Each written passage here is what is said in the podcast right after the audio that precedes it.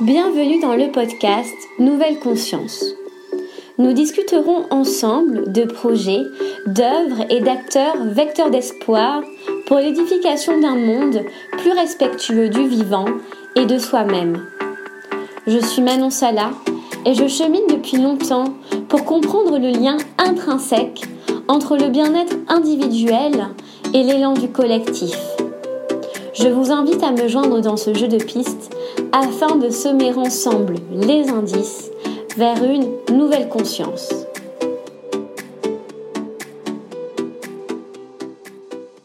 Bonjour Aurélien. Salut Manon. Comment tu vas aujourd'hui? Bah écoute, ça va, merci. Euh, merci de ton invitation et de ta proposition et avec euh, grand plaisir si euh, pour partager un peu sur mon expérience, si ça peut intéresser d'autres d'autres jeunes. J'en suis sûre, j'en suis sûre, puisque euh, tu as un parcours, euh, on va en parler, mais qui pourrait, euh, qu'on pourrait décrire de classique, et finalement, tu as réussi à trouver à l'intérieur de ce parcours classique des, des chemins, tes propres chemins là, et je suis sûre que ça pourra en inspirer beaucoup. On s'est rencontrés il y a deux ans et demi, on vient de le calculer à l'instant.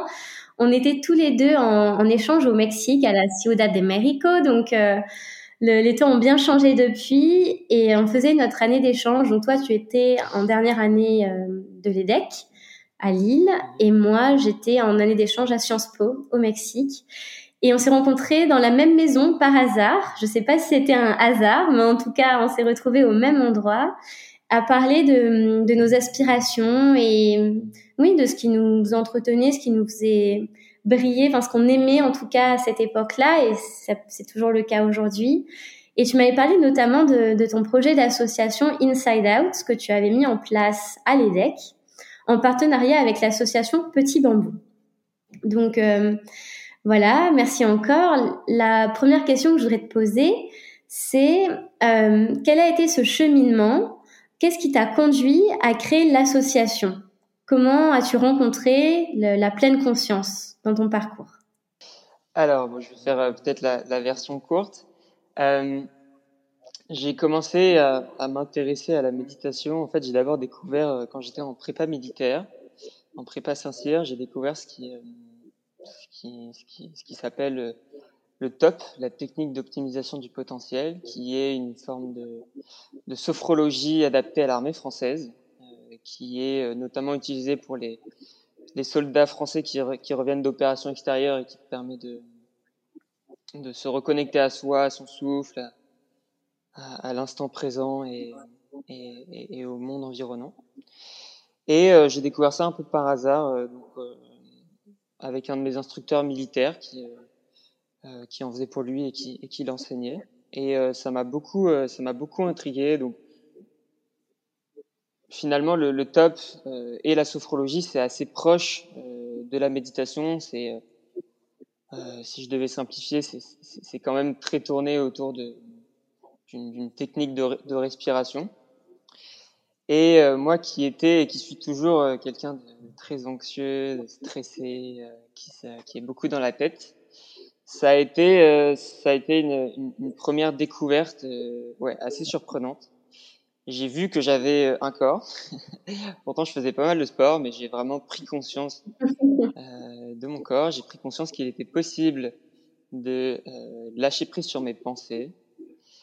Euh, et ça m'a voilà, ça, ça m'a ça m'a vraiment interpellé, ça a vraiment attisé ma curiosité. Et donc après la prépa militaire, je suis ensuite d'abord allé à l'université. Alors en fait, je me suis classé 32e au concours de Saint-Cyr et il y avait 31 places l'année où j'y étais. Donc j'ai, euh, je suis passé à côté du concours à, une place.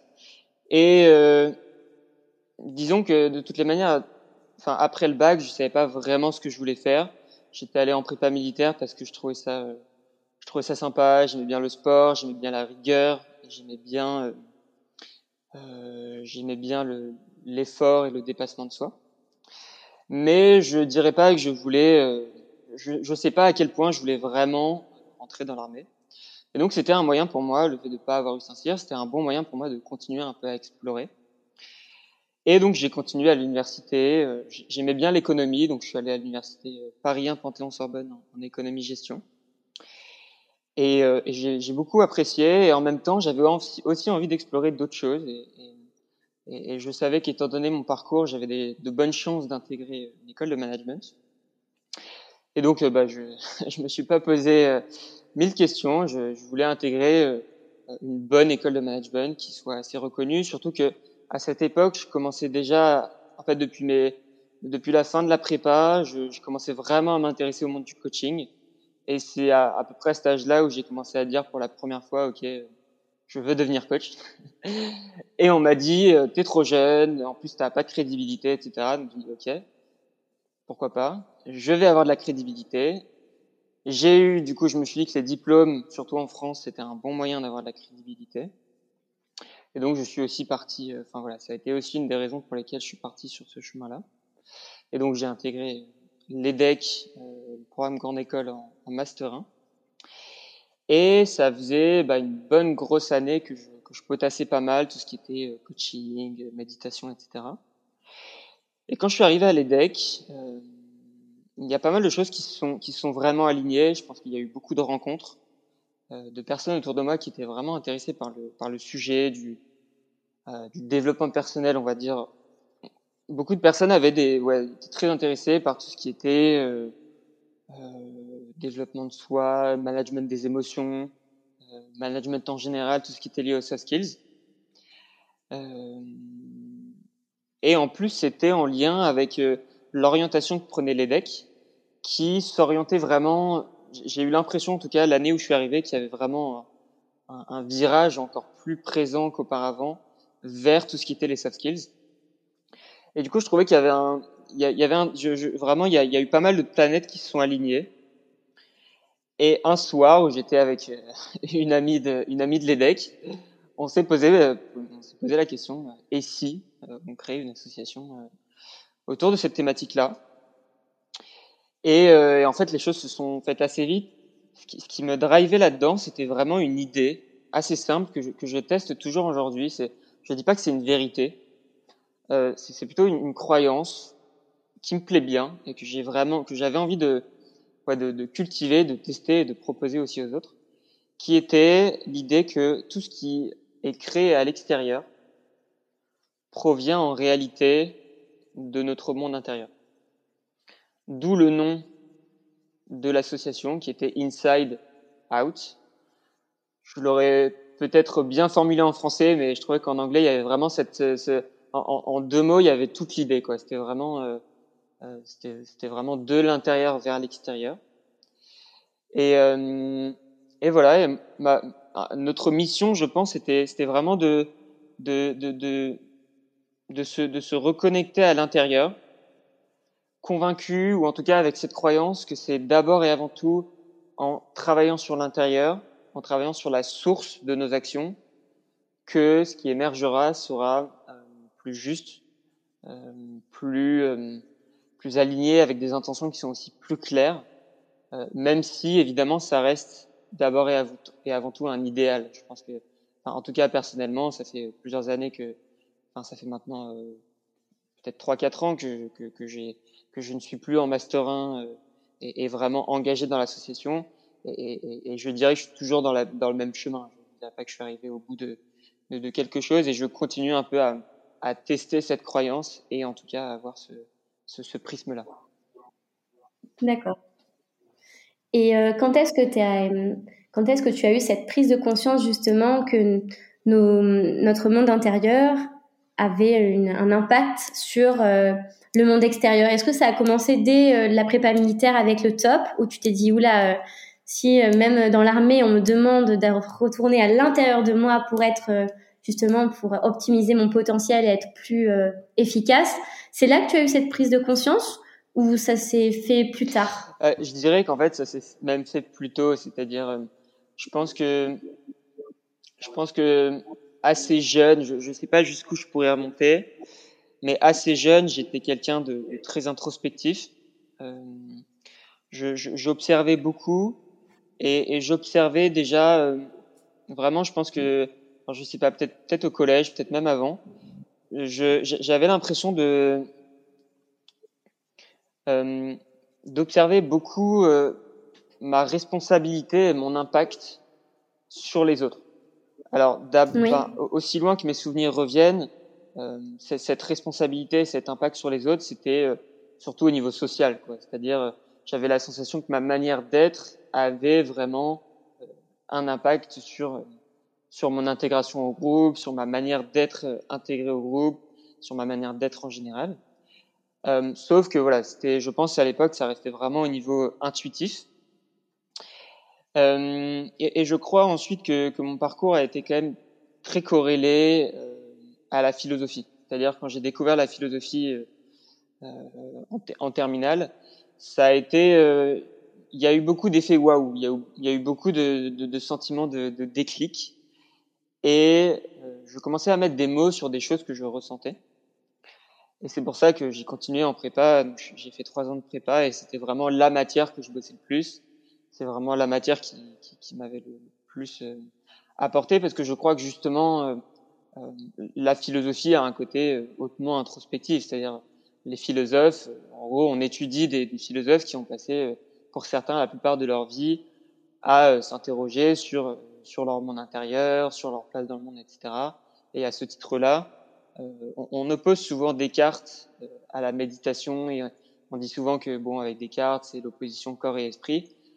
Peut-être, je, je, je sais pas. Je, Descartes n'est pas simple à lire et je sais pas à quel point, euh, je, je sais pas. Ceci dit, je soulève quand même que parmi ses œuvres les plus importantes, il y a ces méditations métaphysiques et que quand même le terme de méditation est, est, pas anodin. Et, et, et, du coup, je, je pense que assez tôt, j'étais vraiment connecté à mon monde intérieur, mais plutôt intellectuellement. Et disons que la philosophie m'a orienté dans cette voie-là, c'est-à-dire que la philosophie telle qu'elle est enseignée au lycée, à l'université ou en prépa, euh, est plutôt, euh, on va dire, théorique, intellectuelle, et ne présente pas forcément de, de, de pratique, c'est-à-dire on va pas méditer. Donc, euh, oui, on se l'appliquait pas à soi, ça restait euh, voilà, de l'ordre, comme tu disais, de, de l'intellectuel, apprendre une leçon sans essayer de se l'approprier physiquement. Exactement. D'autant plus que le, le message qu'on nous transmet, alors ça c'est vraiment à l'université Paris 4 en l'occurrence, je ne sais pas comment c'est ailleurs, mais certains enseignants nous disent, voilà, tant que vous n'avez pas étudié pendant une dizaine d'années euh, des philosophes, euh, vous pouvez pas vraiment commencer à philosopher. Ceci dit, j'avais envie, personnellement, ma, ma, recherche à moi, mon parcours, c'est vraiment une recherche de, de, de l'action juste euh, et, et, de réfléchir à, à comment agir de la meilleure des façons? Je ne sais pas si c'est euh, si c'est euh, une pression que je me mets ou si c'est une comment dire une obligation, un devoir que je me fais, mais j'aimerais que ce savoir-là et cette connaissance-là puisse être mis au service euh, de l'action et aussi au service des autres et donc c'est ça que moi j'ai recherché et c'est la raison pour laquelle je suis passé de la philosophie au coaching, puisque le coaching en fait est, est, est assez proche de la philosophie, mais a un aspect peut-être, à mon sens en tout cas, un peu plus pratico-pratique. Mmh, D'accord, super. On, on, reviendra sur le coaching un peu plus tard. Déjà, pour en ce qui concerne l'étape euh, EDEC et l'étape euh, création de l'association, et quand tu étais dans l'asso, comment as-tu parlé de l'association aux élèves qui sont en école de commerce et donc, euh, comme tu disais, qui ont d'autres priorités? Tu parlais beaucoup de soft skills. Est-ce que pour toi, cette idée de soft skills et de management doux, tu vois, euh, revenait? Euh, Voilà, comment tu as fait pour surmonter ces peut-être ces a priori, ces préjugés auprès des élèves et des enseignants? Ça, ça, merci. Ça, ça, a été un, ça a été un vrai questionnement. Ça, ça a été un vrai questionnement. Je, je personnellement, je l'ai, je l'ai, je l'ai perçu de, enfin, je, je, me suis demandé comment euh, vraiment adapter euh, notre association à l'environnement dans lequel on était. Euh, mon objectif, c'était vraiment d'être au service des élèves, des étudiants, et, et, donc il y a des choses, il y a des choses qui, qui, qui me semblaient pas forcément euh, euh, avoir leur place euh, à l'EDEC et c'était très bien comme ça. Euh, je, voilà, c'est comme tout. Je, je crois qu'il faut quand même, il faut, il faut s'adapter. Et donc, euh, moi, ce que j'ai cherché à faire, ça, ça, a été vraiment de connecter euh, l'école dans laquelle on était, la culture de l'école, euh, et les enjeux des étudiants à notre association. Et du coup, il y a eu tout un travail, euh, euh je dirais, de design, quoi. C'est-à-dire non, non, seulement du design euh, graphique, mais, mais, mais, du design aussi de euh, bah, comment est-ce que nous, justement, on se, on se présente aux autres, euh, qui, est-ce qu'on qui est-ce qu'on est, qui est-ce qu'on représente, etc. Et on a vraiment essayé de voilà d'être moderne en fait dans notre approche. C'était pas euh, c'était pas de la méditation bouddhiste euh, classique, c'était vraiment de la méditation pour des jeunes euh, et qui soit un petit peu cool. On a essayé de le faire un petit peu cool, tout en gardant notre âme. Et ça, je crois que ça a été vraiment la, en tout cas pour pour moi, ça a été la grande difficulté. Et je sais pas à quel point j'ai réussi d'ailleurs. On était parfois entre deux, un peu trop parfois dans la culture école de commerce qui est quand même pas mal orientée à mon sens vers euh, enfin la, la, la, culture de, euh, de des sorties on va dire est, est assez importante. Euh, et, et, et, disons que cette culture là de, de, des sorties de, des soirées etc se combine assez mal en fait avec euh, avec la culture quand même euh, euh, bien être bien elles sont pas incompatibles mais dans l'imaginaire collectif elles peuvent être quand même assez euh, assez, assez, contraires. Euh, et donc euh, donc ça, ça, ça a été voilà ça a été assez compliqué c'est très intéressant ce dont tu parles de conserver son âme alors qu'on est un peu entre deux univers qui peuvent paraître différents de l'extérieur alors que finalement sont, sont compatibles. Je te rejoins totalement. Euh, c'est, c'est juste que c'est pas dans notre culture, dans notre modèle, euh, voilà, universitaire, euh, enfin voilà, éducatif, que de les relier. Et pourquoi pas Enfin, moi, je trouve que c'était un, un pari super audacieux et, et juste. Et, et aujourd'hui, justement, donc tu parlais de ton activité de coaching qui te suivait depuis des années. Et euh, on l'a on l'a pas dit en, dans l'introduction, mais maintenant tu te formes, tu es euh, tu es vers la fin de ta formation, il me semble. Est-ce que tu as tu as cette sensation d'avoir euh, réussi à renouer les deux, justement, à trouver toi ton centre par euh, ta pratique en tant que coach, futur coach? Euh, ouais, est-ce que c'est plus simple pour toi finalement en dehors d'une structure qui existe déjà socialement, voilà, relationnellement, économiquement? C'est vraiment une, une, très bonne, une, très bonne question parce que ce qui s'est passé à ce moment-là m'a fait beaucoup réfléchir et que vraiment intérieurement, quand, on, quand je, je parlais d'âme tout à l'heure, intérieurement, il y, y, avait un, ouais, il y avait un vrai, une vraie distorsion euh, et ça a été, euh, ça, intérieurement, ça a été difficile pour moi. Parce que j'arrivais pas à trouver mon, j'arrivais pas à trouver mon centre. Euh, je, j'ai beaucoup aimé ce qu'on a, ce qu'on proposait.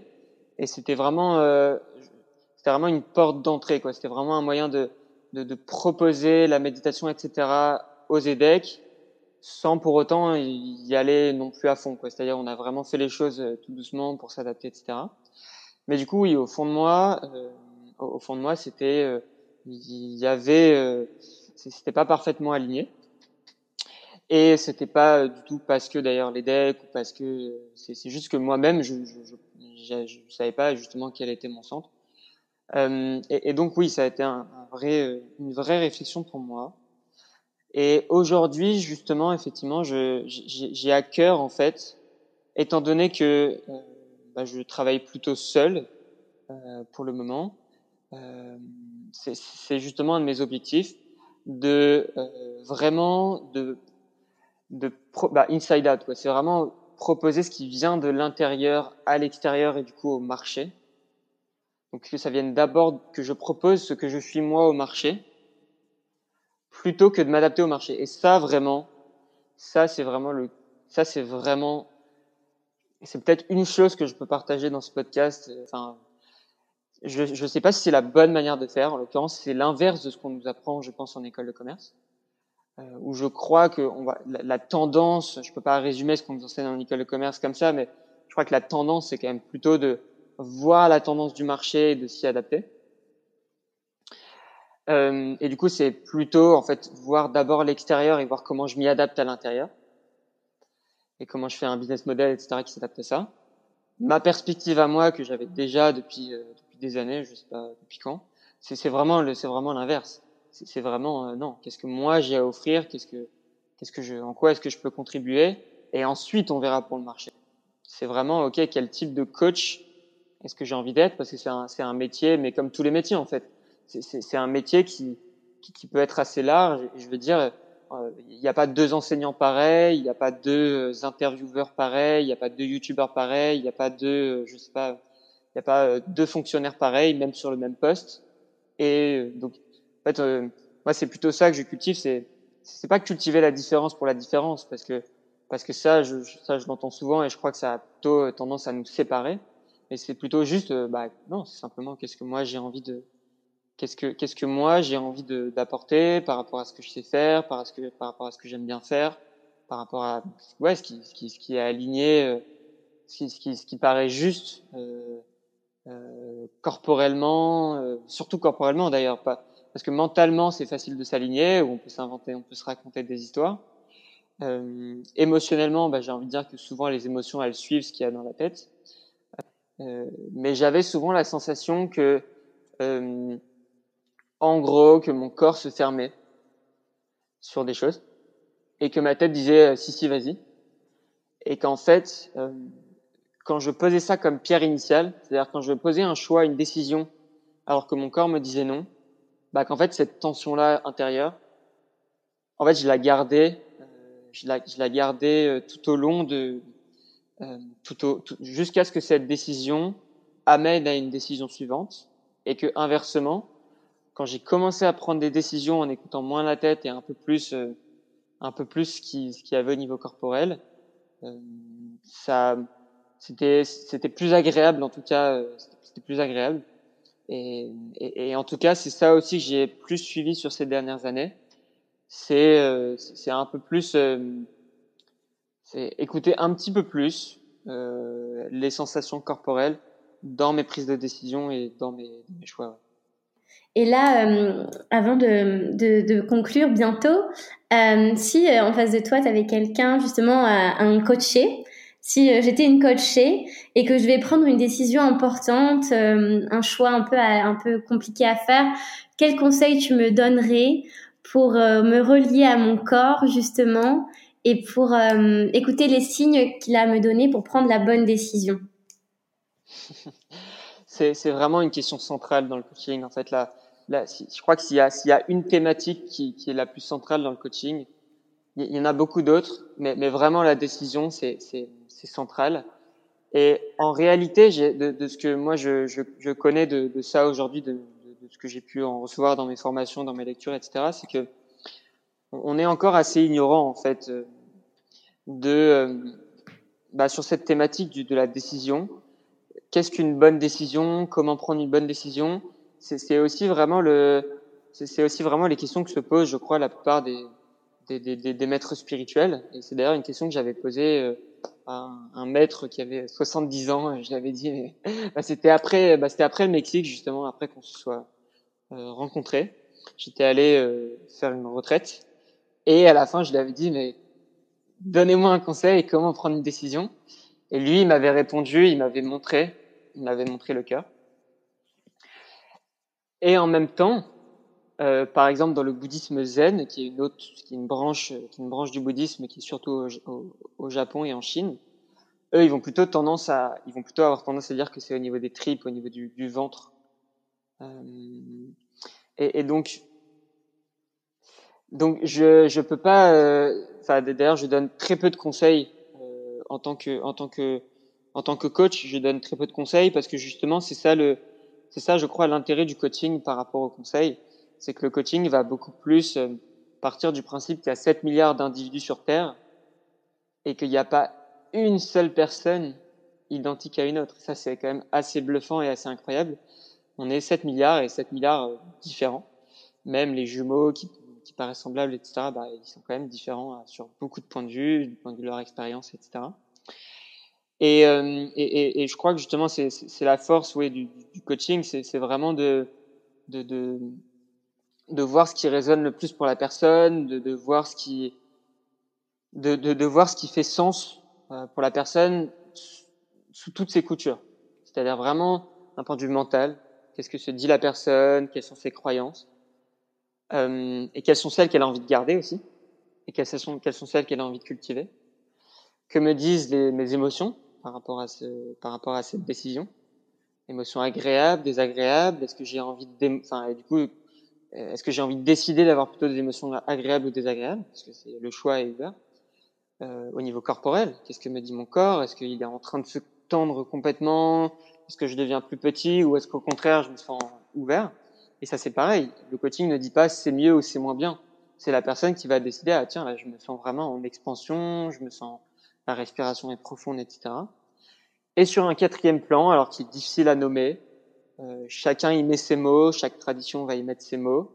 Je ne sais pas exactement ce à quoi elle renvoie. Dans la philosophie occidentale, on parle dans la philosophie occidentale, euh, on parle beaucoup de l'âme. Euh, J'ai l'impression que dans le bouddhisme, on parle un petit peu plus de la conscience, de la conscience éveillée, de la conscience pure. Euh, dans d'autres traditions, on va parler de l'être. Euh, parce que justement, le, le, ce plan-là, qui est plus un plan spirituel, il est peut-être difficile à nommer. En philosophie, on parle beaucoup de l'ineffable.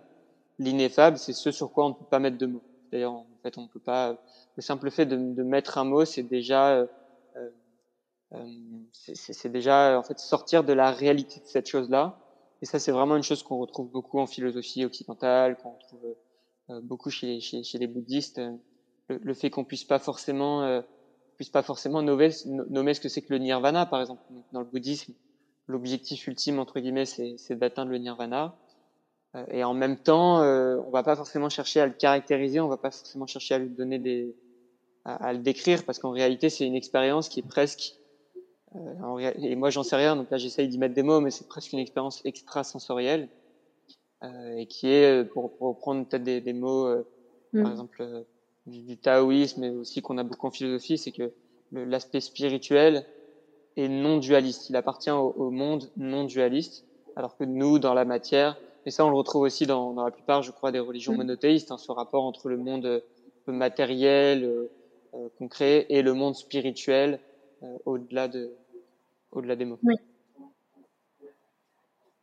Oui, rien qu'avec euh, l'incarnation du Saint-Esprit qui est triple voilà cette représentation là.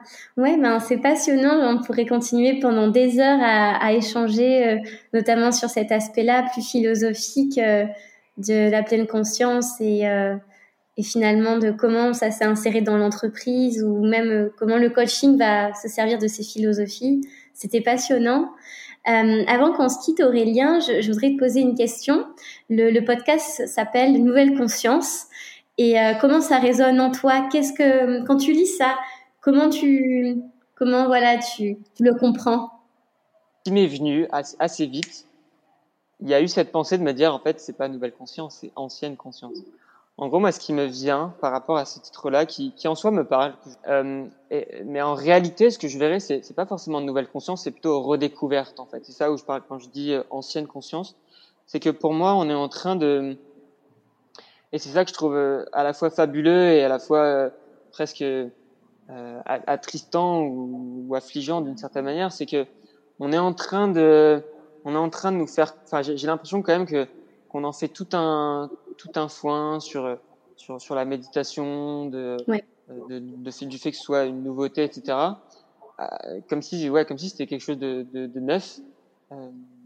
Euh, alors qu'en fait c'est peut-être l'une des choses les plus anciennes qu'on. je veux dire, ça fait ça fait 2500 ans que non seulement en Orient, mais aussi en Occident, euh, des personnes de l'histoire euh, méditaient euh, et, euh, et, enfin, et, avaient mis la méditation au cœur de leur vie.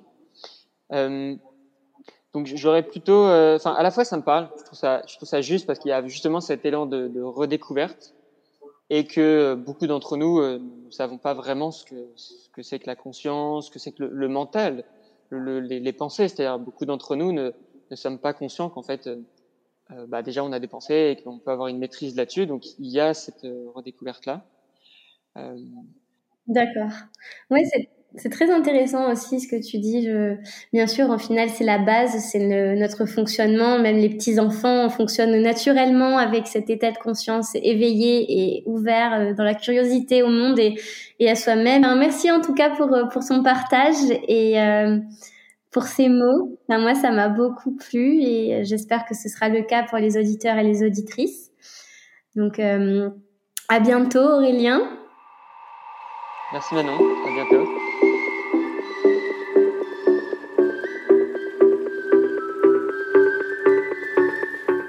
Pour votre écoute. Je vous retrouve la semaine prochaine pour construire ensemble cette nouvelle conscience.